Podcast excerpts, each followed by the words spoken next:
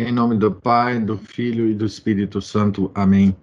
Ave Maria, cheia de graça, o Senhor é convosco. Bendita sois vós entre as mulheres, e bendito é o fruto do vosso ventre, Jesus. Santa Maria, Mãe de Deus, rogai por nós, pecadores, agora e na hora de nossa morte. Amém. São Felipe Neri, rogai por nós. Nossa Senhora de Fátima, rogai por nós. Em nome do Pai, do Filho e do Espírito Santo. Amém. Então, estamos no capítulo A Vocação da biografia de Santa Teresinha, escrita por Henri Guéon. Nós vimos, então, no último encontro, Santa Teresinha lutando para entrar no Carmelo, muito nova, e, e sendo barrada pelo, pelos, pelas autoridades eclesiásticas, né? Ela tinha algo em torno de 15, 16 anos, e a, o bispo só estava dizendo né, que só com 21 anos ela seria, então, permitida né, entrar no Carmelo. Então, estou na, nós estamos na página 66, começando a sessão O Primeiro Filho. Enquanto espera, redobra as orações, os sacrifícios, os atos de caridade. Já passou a época em que todas as dificuldades acabavam em lágrimas. A imagem da florzinha choramingona nunca foi tão falsa como agora. Assiste aos ofícios visita os indigentes e, durante a enfermidade de uma mãe de família pobre, ocupa-se das suas filhinhas e as instrui nas verdades da religião. Encontra um prazer enorme em inclinar-se sobre essas almas dúcteis, e a marca que lhes imprimirá não se apagará jamais. E também as almas dos pecadores. Mas como atingi-los? Qual poderá ser a sua influência sobre elas? Terão mesmo de cair no abismo de onde nunca sobe um único ato de amor? Teresa quereria que Deus fosse amado mesmo no inferno. E se para que fosse ali amado, estava disposta a ali descer.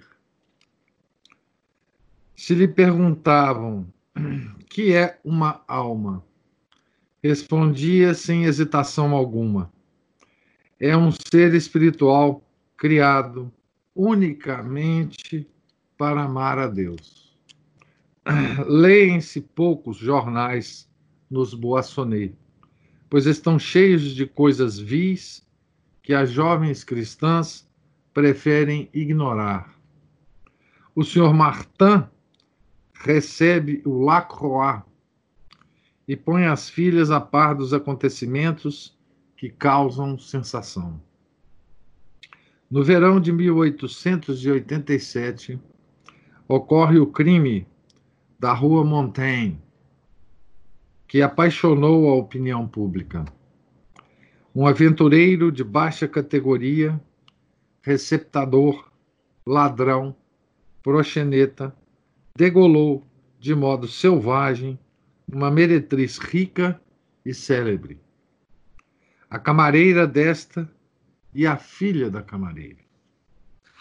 Foi descoberto e preso em Marseille ao tentar vender numa casa de má fama as joias que roubara chamava-se Pranzini. Nada mais ignóbil que o seu caso, os seus costumes, a sua atitude.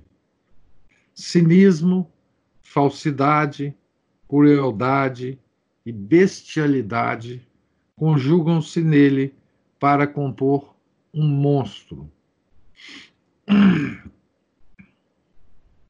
Mas um monstro belo, vigoroso, armado de um terrível poder de sedução. Daí o interesse que esse crime atroz e banal suscitou no mundo, especialmente entre as mulheres. Embora protestasse, ser inocente, foi julgado e condenado à morte. E é a pura, a inocente, a cândida Teresa, quem se comove profundamente com a sorte daquele monstro.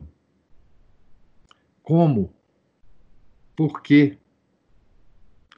É o segredo de Deus. Daquele homem, Teresa só conhecia o crime, a impenitência obstinada e a ameaça que pesava sobre ele. Dentre tantas almas pecadoras, escolheu a mais hedionda, a mais sanguinária, para pedir a Deus a sua salvação. Era a primeira vez que implorava semelhante graça. Empregou todos os meios imagináveis, oferecendo-se a si mesma, bem como todos os tesouros espirituais da Igreja e todos os méritos infinitos de Nosso Senhor em resgate da alma de Pranzini. Senti no fundo do coração a certeza de ter sido escutada, mas, a fim de ganhar coragem para continuar a correr à conquista das almas, fiz esta ingênua oração. Meu Deus, estou certa de que perdoareis o infeliz Pranzini. Ainda que ele não se confesse e não manifeste nenhuma contrição, continuarei convencida de que o fizestes. Tanta é a minha confiança na vossa infinita misericórdia. Mas é o meu primeiro pecador e por isso vos peço somente que me deis um sinal do seu arrependimento para meu consolo. Isso são palavras né, da Santa Teresinha. No dia seguinte ao da execução, Teresa não se pôde conter e abriu o jornal do pai, esperando encontrar nele o sinal que tinha pedido. E soube então que o miserável, sem se ter confessado, sem ter recebido a absolvição, no próprio momento em que os algozes iam colocar o seu pescoço na guilhotina, os afastara repentinamente e, tirando das mãos do capelão o crucifixo, beijara três vezes as sagradas chagas. Teresa teve de esconder-se para ocultar as lágrimas, mas desta vez tinha o direito de chorar. Se pensarmos nos lábios sujos do seu primeiro filho, é assim que Teresa ousa chamar o criminoso, não nos admiraremos das inumeráveis conversões que ela arrancou de Deus e que ainda hoje continua a arrancar. Esta primeira vitória da sua cruzada pelas almas permaneceria sem comparação possível. Ela vai se dedicar né, à, à oração pelos pecadores empedernidos né, durante toda a sua é, pequena vida, né? E agora no céu. É uma boa santa para que a gente peça a conversão das pessoas que a gente gosta, né? Santa Teresinha e Menina Jesus. São santas que conseguiram grandes conversões, né? Santa Mônica também, né? Mãe de Santo Agostinho.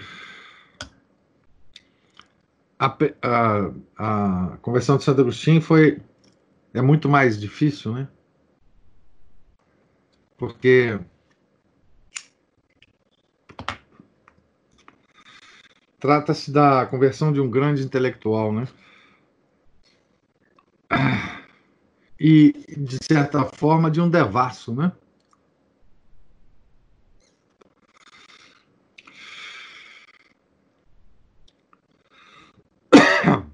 Na página é, seguinte aqui do meu, da minha edição, tem duas fotos. Uma de Teresa aos 15 anos, com um penteado aqui. Deve ser, deve ser um penteado da época, né? Linda, linda, linda, linda, uma menininha de 15 anos, né? E abaixo tem o Carmelo de Lisieux, né? Uma foto é, geral da entrada do Carmelo. Peregrinação a Roma. Aquela que salvara a alma de um Pranzini devia achar uma brincadeira de criança, a despeito da sua visível emoção, apresentar-se ao seu bispo para solicitar-lhe a desejada dispensa. Dirigiu-se a Bayeux, sede da diocese a que pertencia Lisieux, no dia 31 de outubro. Pela primeira vez, 31 de outubro de 1887, né? Pela primeira vez, a fim de parecer menos jovem, levantou e prendeu os seus longos e finos cabelos num coque sobre a cabeça, que é exatamente o coque que aparece aqui na foto, né? E, peso, e pôs um pequeno chapéu leve e ousado, com duas abas brancas. Ninguém teria podido reconhecer nela a delicada colegial cujos traços se perdiam numa nuvem de ouro. O novo penteado revelava uma fisionomia límpida, delineada, decidida, de uma naturalidade e de uma pureza desconcertantes. Joana d'Arc e a grande Teresa de Ávila costumam ser representadas dessa forma. Assim ataviada, enfrentou o bispo. Chorou, mas não omitiu nada do que tinha resolvido dizer-lhe, falando de maneira simples e peremptória. O bispo impressionou-se tanto que, longe de desencorajá-la, limitou-se a, a exortá-la à paciência Sabia que o seu pai tinha a intenção de viajar com ela em peregrinação a Roma. E essa viagem só poderia consolidar-lhe a vocação. Prometeu também defender a sua causa em Lisieux, perante o superior dos carmelitas, e notificar pai e filha do resultado da diligência. Acrescentemos que o senhor Martin se mostrou, nessa ocasião, tão empenhado em entregar a filha a Deus quanto ela própria. Assim é a emulação do amor.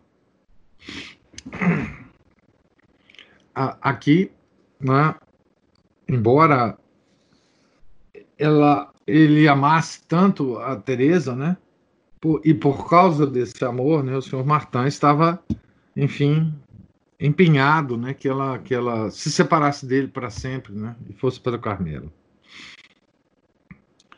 Três dias depois, Celina, Teresa e o pai partiam para Roma num grupo de peregrinos um tanto aristocrático. O terrível olhar daquela jovem não demorou a desvendar a insuficiência espiritual que se disfarçava sob os belos títulos, os grandes nomes e mesmo sob algumas batinas. E a descoberta deixou-a consternada. Até então, não tinha compreendido por que é que o principal objetivo do Carmelo reformado era rezar pelos sacerdotes. Que desilusão! Se os mais santos eram homens tão fracos, que dizer dos outros? Então aqui a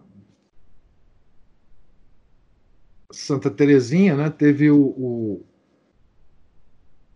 a ocasião, né, de, de conviver mais longamente, né, com alguns padres nessa peregrinação, né? E certamente ela percebeu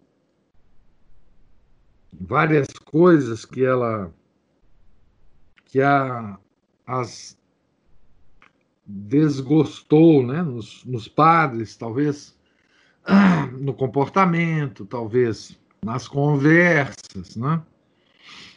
É, enfim, hoje essa desilusão é, é facilmente compreensível né, a nós, né? E lembre-se, nós estamos aqui há 13 anos do final do século XIX, né? Ou seja, nós estamos falando de 133 anos atrás, né? Estamos no papado de Leão XIII. Mas é claro que nós sabemos, né, como é que devia ser aquele clero, porque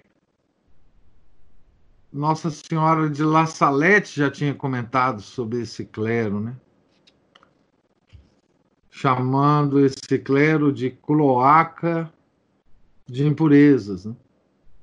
Há uns 50 anos atrás, né? Aqui da época mas a Santa Teresa estava entrando em contato com, com essa realidade naquele momento, né? naquele momento daquela viagem. Né? Visitaram Paris e na igreja de Nossa Senhora das Vitórias, Teresa recebeu no fundo da alma a confirmação indiscutível do sorriso quase divino que a curara aos 10 anos de idade. Na Basílica de Montmartre, consagrou-se ao Sagrado Coração.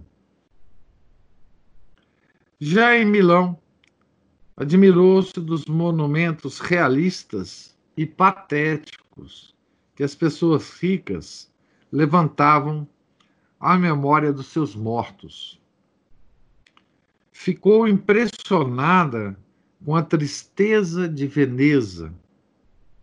Venerou Santo Antônio em Pádua e Santa Catarina, a mártir, em Bolonha. A casa da Sagrada Família, em Loreto. Encantou-a e lá teve ocasião de comungar. Em Roma, beijou a terra ensanguentada do Coliseu, então menos acessível que hoje, e onde ainda se corria o risco de quebrar o pescoço.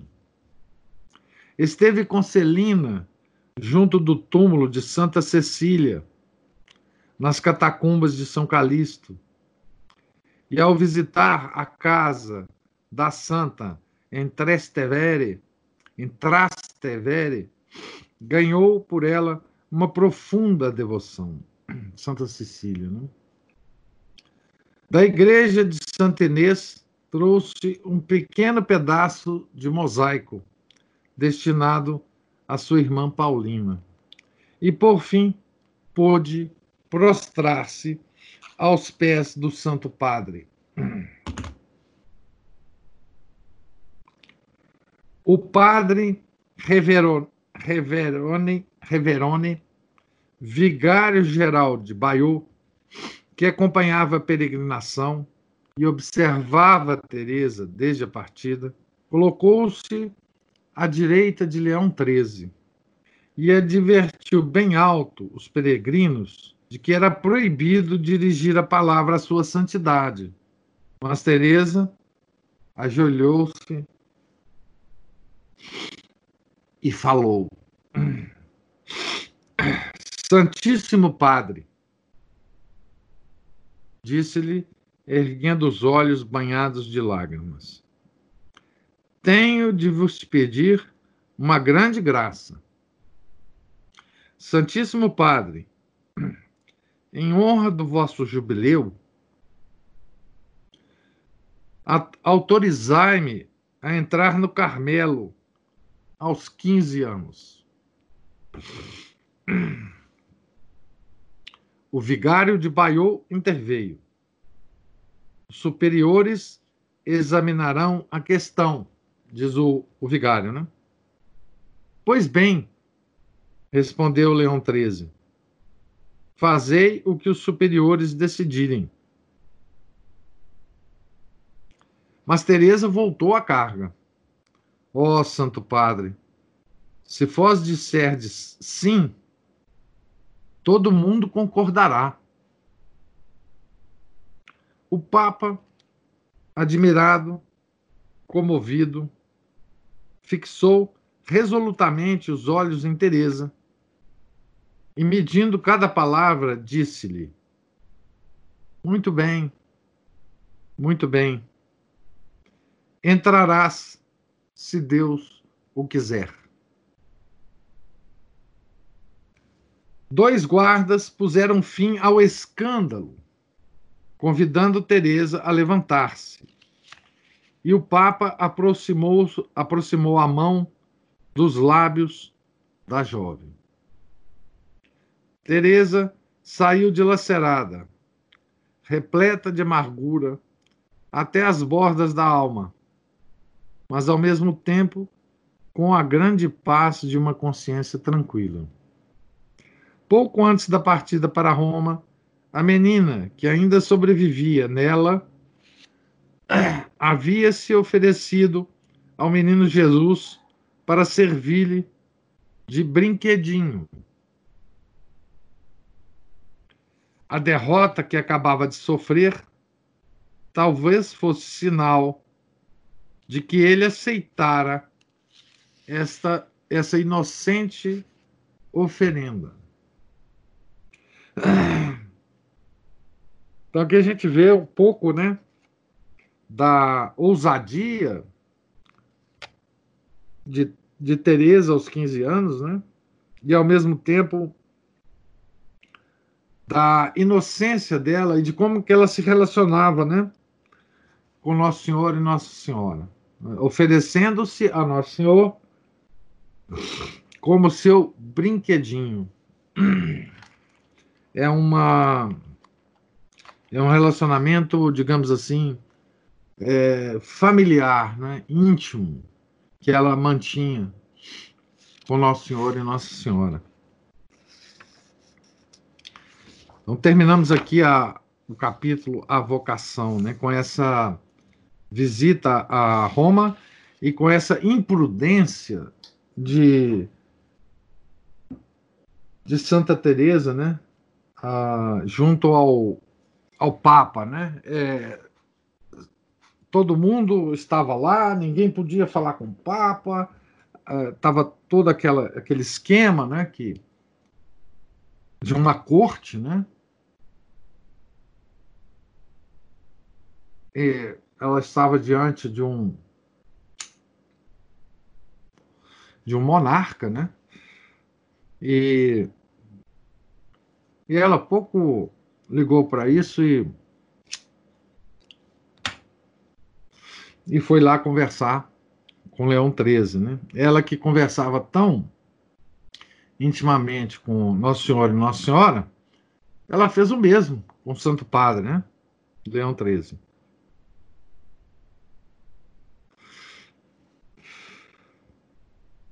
A jovem carmelita é o título do capítulo que nós iniciamos aqui agora. Com a sessão Vitória. De Roma, os peregrinos dirigem-se a Nápoles e de Nápoles a Assis. Em quase todos os lugares que visitam, hospedam-se em hotéis de boa qualidade. Aqui a gente vê também né, que a condição financeira né, da família da Santa Teresa era boa. Né? Retornam finalmente por Florença, Pisa e Gênova. Quantas surpresas! Quantos esplendores! Teresa admira tudo, perdidamente, mas no íntimo, mesmo diante os, dos mais belos espetáculos, só aspira a privar-se das seduções que tanto atraem os seus olhos. Durante todo esse tempo, sofre, mas não desiste. A sua tenacidade é sublime. Continua a conservar a resolução, isto é, a certeza de que no Natal entrará no Carmelo, no convento, desculpe. Para aproveitar o tempo ou para distraí-la, seu pai propõe-lhe fizerem, fa fazerem mais uma peregrinação, desta vez à Terra Santa. Mas Teresa não quer. Seria o pior que poderia acontecer-lhe, pois o que pretende é transpor, sem mais delongas, a porta que a conduzirá à Jerusalém celeste. Chegando a Lisieux, redige, aconselhada por Paulina, agora irmã Inês de Jesus, uma linda carta ao senhor bispo. Seu principal adversário continua a ser o superior do Carmelo, mas já conta com a madre priora como aliada. Mais ainda, durante a viagem a Roma, acabou por conquistar o vigário geral de Bayeux, que apoiará as suas súplicas com todas as forças. Decididamente, Deus estava comprometido com a sua causa. Não duvidou disso um só instante, esperando que o bispo lhe responderia na volta do correio. Mas Deus parecia hesitar um pouco, como se se empenhasse em fazê-la esmorecer, como se julgasse ser conveniente abater tanta segurança. O Natal aproximava-se e a resposta não vinha. Teresa vê-se por fim obrigada a resignar-se. Que pena. No dia 24, assiste, como todos os anos, à missa do Galo, na capela de São Pedro, e bem podemos imaginar a sua tristeza, talvez o seu mau humor e as delicadas censuras que terá dirigido ao menino Jesus, dada a sua íntima relação com ele, né? Será somente no dia 28 de dezembro, festa dos Santos Inocentes, que a Madre Maria de Gonzaga lhe comunicará a decisão da Diocese. O superior rendeu-se, dispôs-se a acatar inteiramente o que a madre priora decidisse sobre a questão. E agora basta que esta faça um sinal para que Teresa entre no dia seguinte no Carmelo. Mas não. A madre pensou melhor. Receia que a jovem não suporte bem as austeridades mais intensas do tempo da quaresma. Além disso, serão apenas três meses em que Teresa bem poderá exercitar-se na, na virtude da paciência. Portanto, só será recebida em abril, no dia em que o convento celebra a Anunciação. Dia após dia, hora após hora, Teresa ocupará essas suas últimas férias, entre aspas, em reduzir a farelos o que ainda há nela de vontade própria. Contraria as suas menores inclinações, os menores caprichos. Desvia o olhar quando este pousa em objetos que lhe são caros. Abstém-se de qualquer discussão, de qualquer réplica. Adianta-se a prestar os mais insignificantes serviços em todas as ocasiões que surgem, esforçando-se ao mesmo tempo por tirar-lhes importância. Obedece prontamente ao menor anseio expresso pelos seus próximos. Numa palavra, será uma serva exemplar nos Boissonnet. Na noite de 8 de abril de 1888, a família encontra-se reunida na sala de jantar. Os candelabros de cristal iluminam a mesa. A refeição é abundante e fina, como convém num dia de grande festa na casa de um burguês sem maiores problemas na vida mesmo sendo um santo. Mas janta-se por jantar, sem vontade alguma. Celebra-se por, fim a partida de Teresa para o Carmelo. O senhor Martin vai entregar a filha de todo o coração. E Teresa, por sua vez, experimenta o momento mais doce da sua existência mas a fibra humana, exposta nessas horas, vibra e sofre. Aliás, teria sido monstruoso que não sofresse. Deus não exige tanto. Na verdade, permite que a natureza retome por uns instantes os seus direitos antes de renunciar a todos os seus poderes.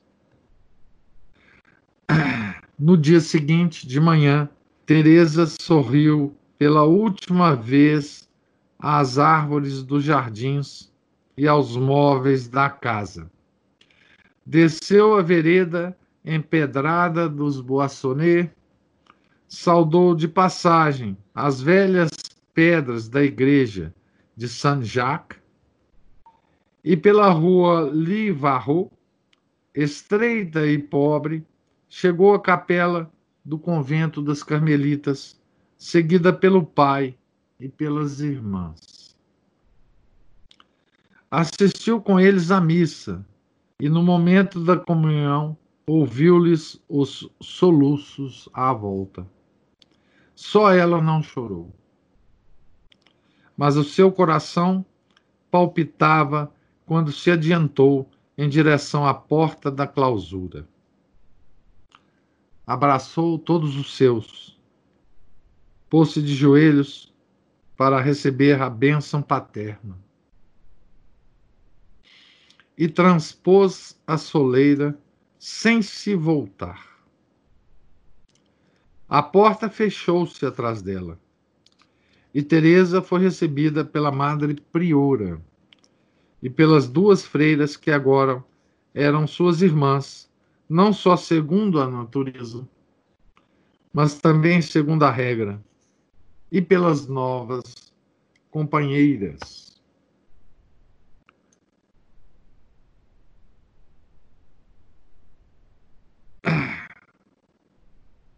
A gente pode muito bem, né, pela descrição do Henri é, perceber a, a gravidade desse momento, né? E a tristeza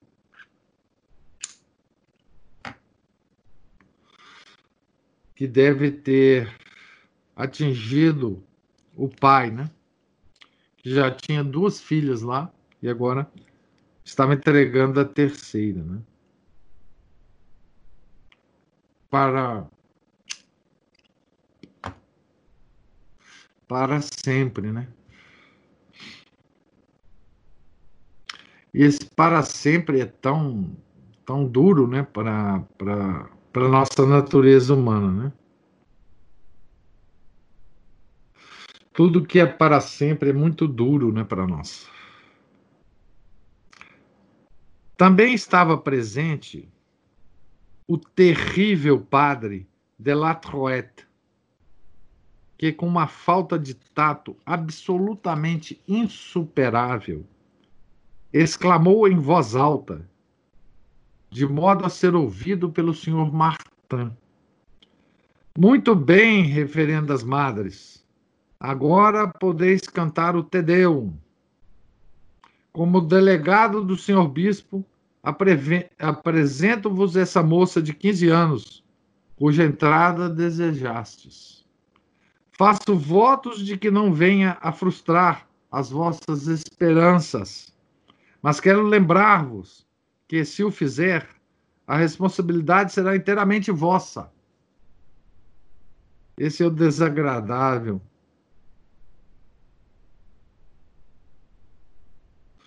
Padre de la Troette.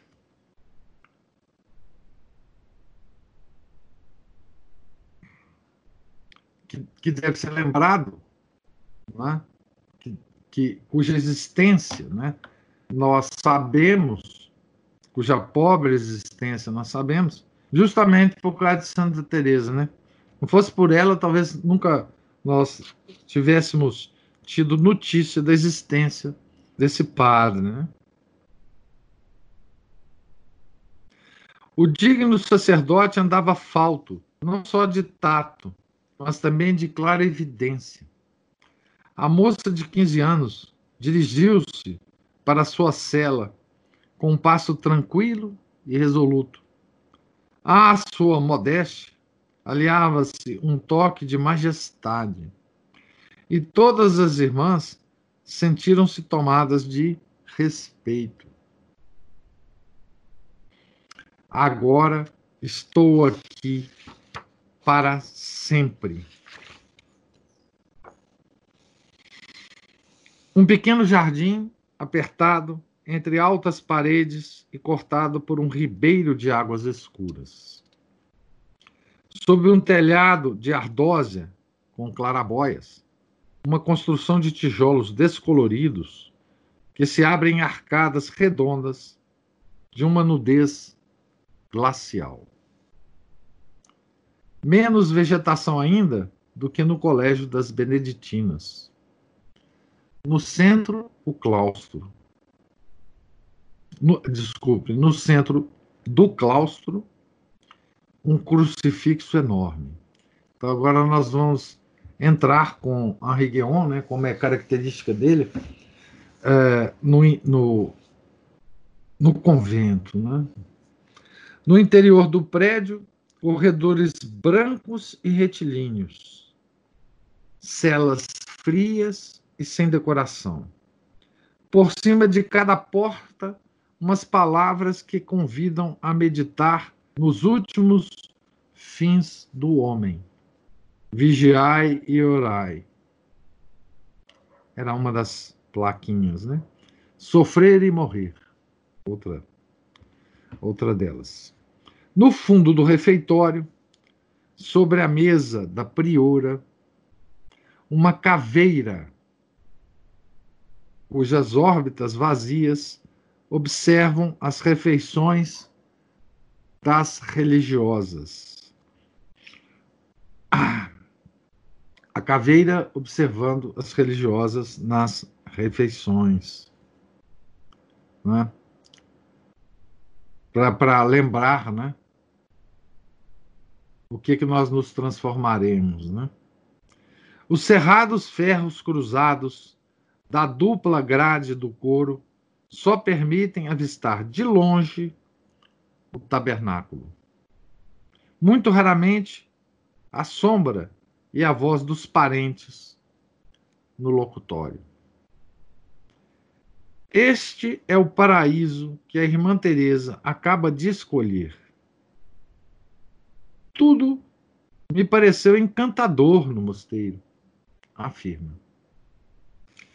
A pequena cela de três metros por três, com a sua janela quadrada, o colchão de palha sob o estrado de tábuas, a terrina e o cântaro, o banco, a mesa e a cruz de madeira nua, tudo ali encarna perfeitamente o ideal do deserto, o objeto dos seus sonhos. Teresa repete sem cessar: Agora estou aqui para sempre. Com Deus, afastada do mundo, dos seus prestígios, das suas fraquezas e das suas mesquinhezes, e mergulhada na sociedade das almas perfeitas. Teresa há de curar-se dessa ilusão. Um convento, por melhor que seja, ainda pertence a este mundo.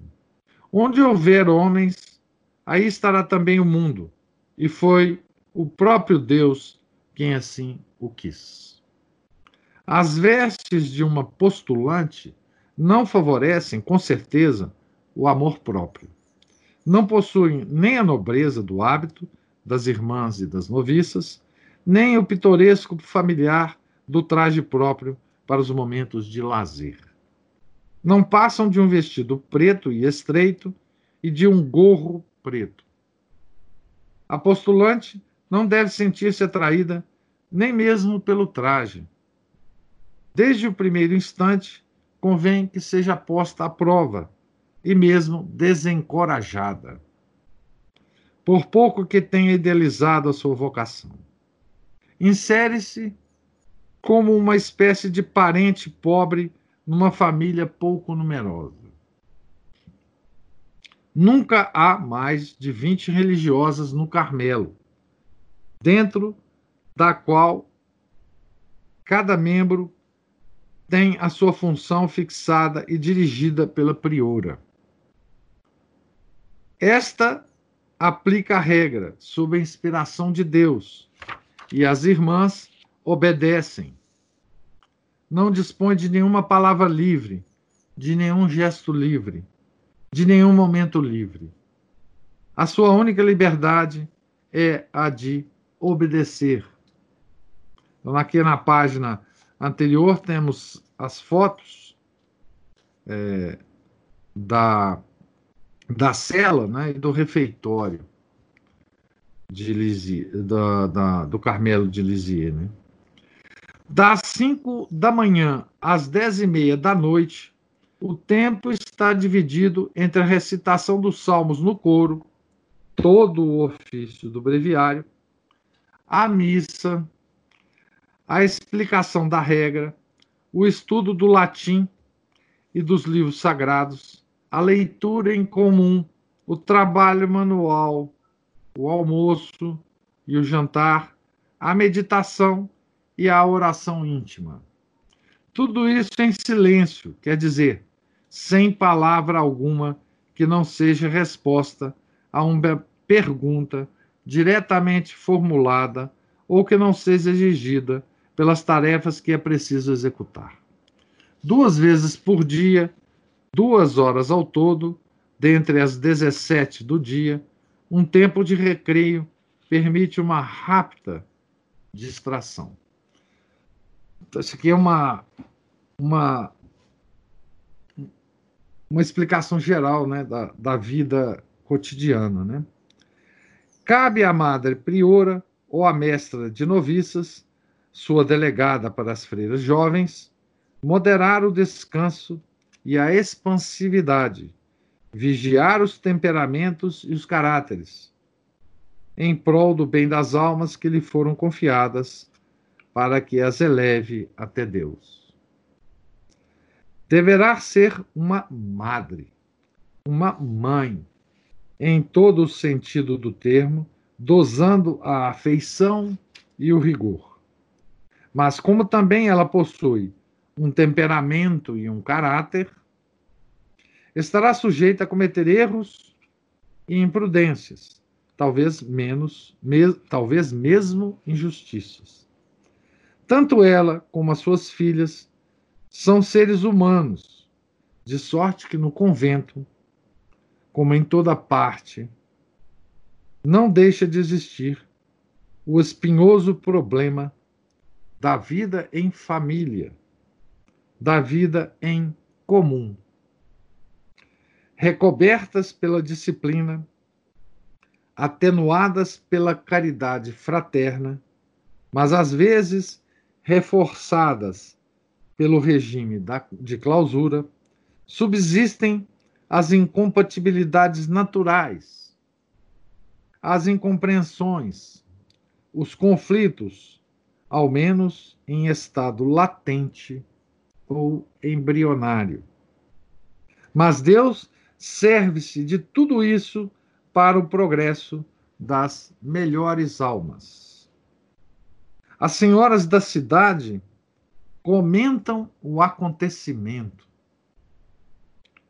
Ah, a pequena Martã, enterrar-se desse modo e na sua idade, vai acabar saindo de lá é claro.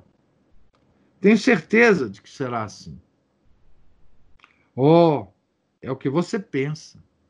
Uma jovem cabeçuda como Teresa é orgulhosa demais para confessar que se enganou sobre a sua vocação.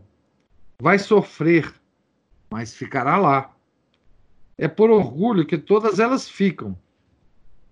Nunca por prazer, essa é a outra fofoqueira, né? É, é, falando lá na cidade, né? Então, para essa fofoqueira, é, todo mundo que fica lá no Carmelo fica por vergonha de sair, né? Não por vocação. A senhora Y, que andou colhendo informações, intervém por sua vez. Cada qual se diverte como pode. Não pense que as irmãs se aborrecem por lá. Para começar, não precisam preocupar-se com nada, pois está tudo organizado. Elas voltam à infância e deixam-se conduzir. Além disso, contentam-se com muito pouco. Essa é a senhora Y. Mas então, não passa o tempo todo rezando? De jeito nenhum. Entre os ofícios, conversam entre elas e divertem-se. As jovens de famílias distintas cultivam as belas artes, fazem aquarelas, compõem versos. Nos dias de grande festa, chegam mesmo a representar comédias. Comédias? Isso mesmo. Foi a minha prima Solange quem me disse essas boas religiosas precisavam de uma boneca. Pegaram Terezinha e agora vão ficar brincando com ela. Não esqueçam, aliás, que ela vai reencontrar lá as duas irmãs mais velhas. Já podem imaginar como vão mimá-la. Então, essa era a fofoca, né? Tranquilizadas, as boas senhoras arrulham de contentamento. Se não tivessem tantas obrigações mundanas, talvez fossem naquele momento juntar-se a Teresa no convento. A realidade é muito diferente. Não do ponto de vista da diversão, pois é verdade que as irmãs se divertem como podem, com uma alegria inocente, nos recreios e nas festas. O Carmelo não é desumano. Mas se alguma dessas boas religiosas, entre aspas aqui, né? Veja, essas, essas senhoras que estavam comentando, né, sobre Teresa, eram todas católicas, conheciam o Carmelo, sabiam vagamente o que o Carmelo significava. Iam à missa, provavelmente iam nas festas do Carmelo, que eram abertas para as pessoas, né? Tá certo? Então, e é assim que elas comentavam, né? Mas se alguma dessas boas religiosas, entre aspas, realmente sonhou em tratar como uma boneca, a postulante de 15 anos, a gravidade e a maturidade que irradiam do seu belo rosto não demorarão a dissuadi-la. Quanto aos mimos, Teresa talvez pensasse que poderia contar com uma certa ternura especial por, por parte da madre priora, que a socorrera tão afetuosamente durante as provas da sua vocação. Mas o tempo de prova não tinha terminado. O que Teresa tinha sofrido não fora senão o começo da carreira que agora abraçava. Ao transpor a porta da clausura, perdeu os privilégios de que gozava do outro lado da grade. E a madre priora fê-la ver isso com toda a clareza. Então, aqui nós acompanhamos, né, hoje, a Santa Teresinha, né, desde a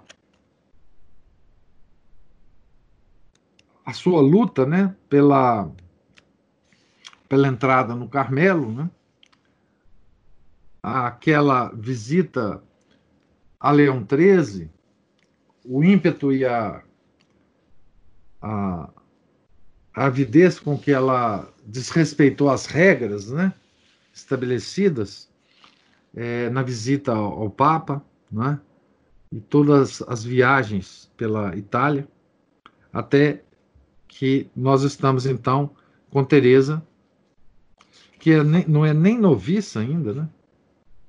Ela é uma pré-noviça no Carmelo e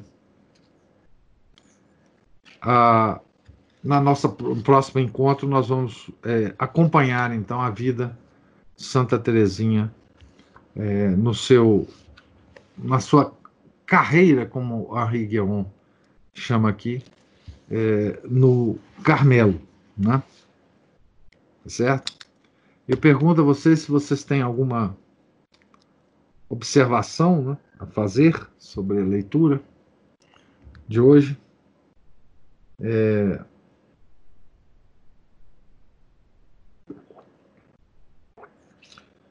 Hoje nós vimos, né, como uma menina, né, de 15 anos, certamente tocada pela pela mão de Deus, né? Uma menina que é, é de uma família burguesa, tranquila na vida, podia ter uma vida é, boa fora no mundo, né? Fora do Carmelo, e escolhe se separar de tudo para se dedicar a Deus, né? Tá certo? Isso aqui é, é, e notando bem, né?